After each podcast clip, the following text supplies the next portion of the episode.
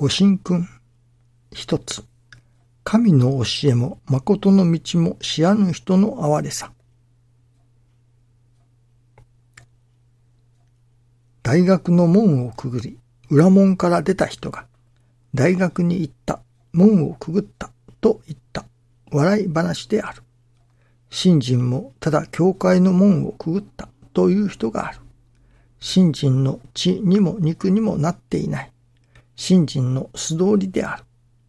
教えも守らず、誠の道も行絶では、おかげは受けても人間の幸福にはつながらぬ。これでは、哀れとも悲しいとも言いようがない。楽がしたいからの信心では、やはり哀れにつける。楽はさせてくださるのでなければ、本当の幸福につながらぬ。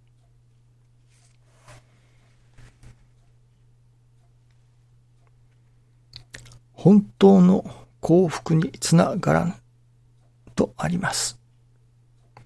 私どもが信心をさせていただく、その動機と言いましょうか、目的と言いましょうか、その一つには、やはり幸福を求めてというのがあるように思います。幸せになりたい。それを信心に求めるというのでしょうか。どちらかというと、信心に求めるというより宗教に求める。そんな感じがいたしますね。宗教、信心。宗教と信心とはやはり少し違うように思いますね。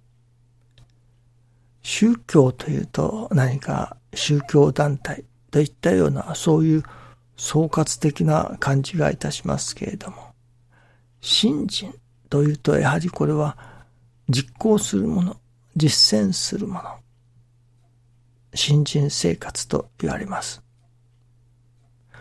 そういう何か宗教というと宗教団体というか、そういう宗教団体に属する。一方、信心は信心生活、自らの行動の上、生活の上に表していくもの。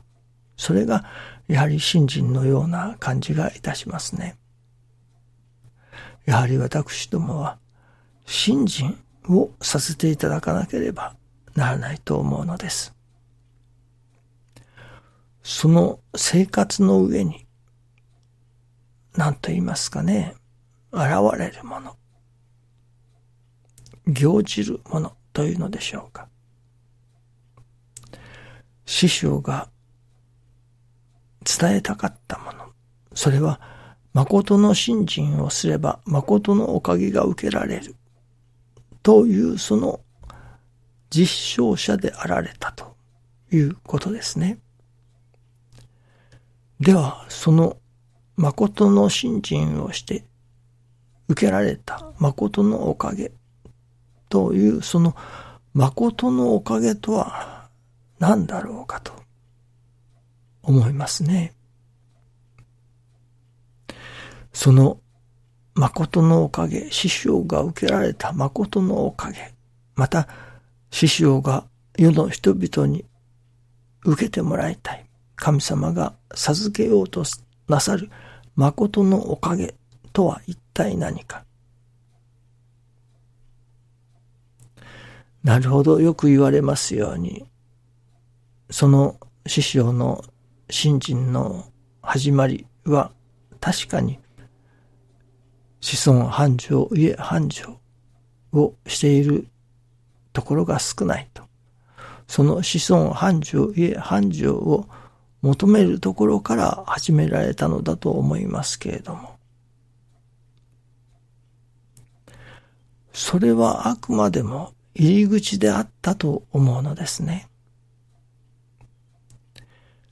いつまでも最晩年に至られるまで、あるいはお国替えされるまで、そのことを追求しておられたかというと、それはまた、異論があるように思います。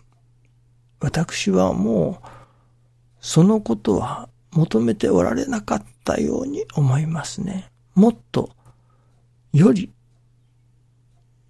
本当のもの、本当からより本当を求めていかれたのが師匠の信心ですから。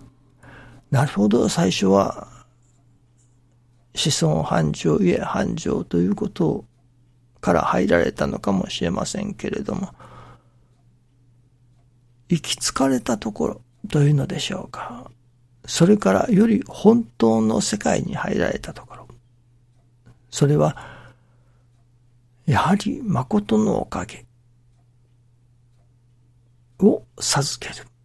あるいは誠のおかげをいただくということ。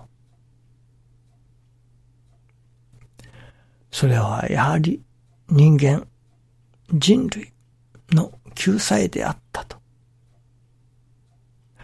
私どもが真実助かるということ。どうあれば、どういう信心をさせていただけば、真実、真に助かることができるか。そこに師匠の軸足が移っていったように思いますね。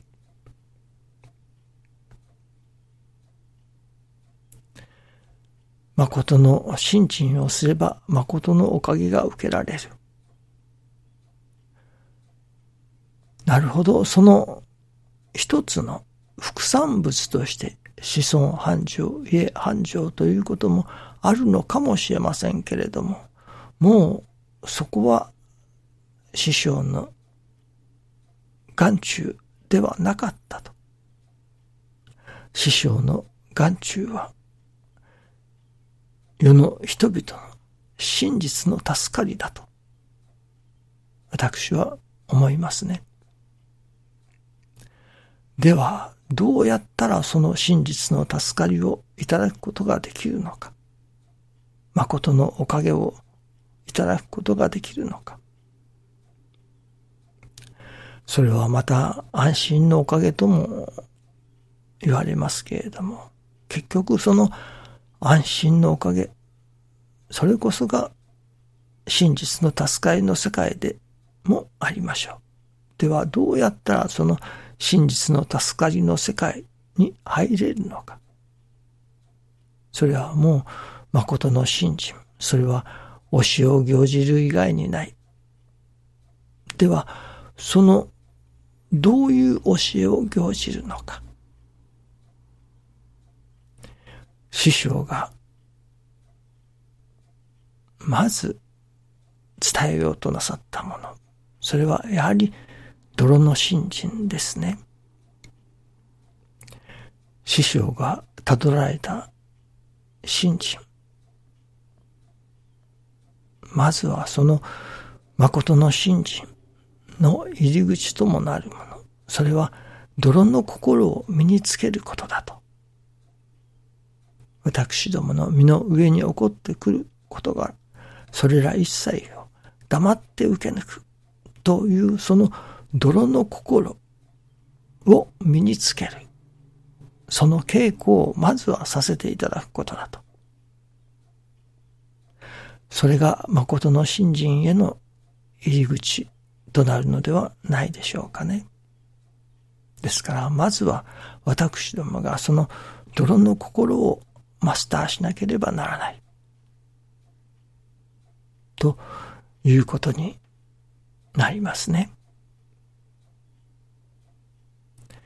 真実の助かりをいただくためには、まずは泥の心のマスターから、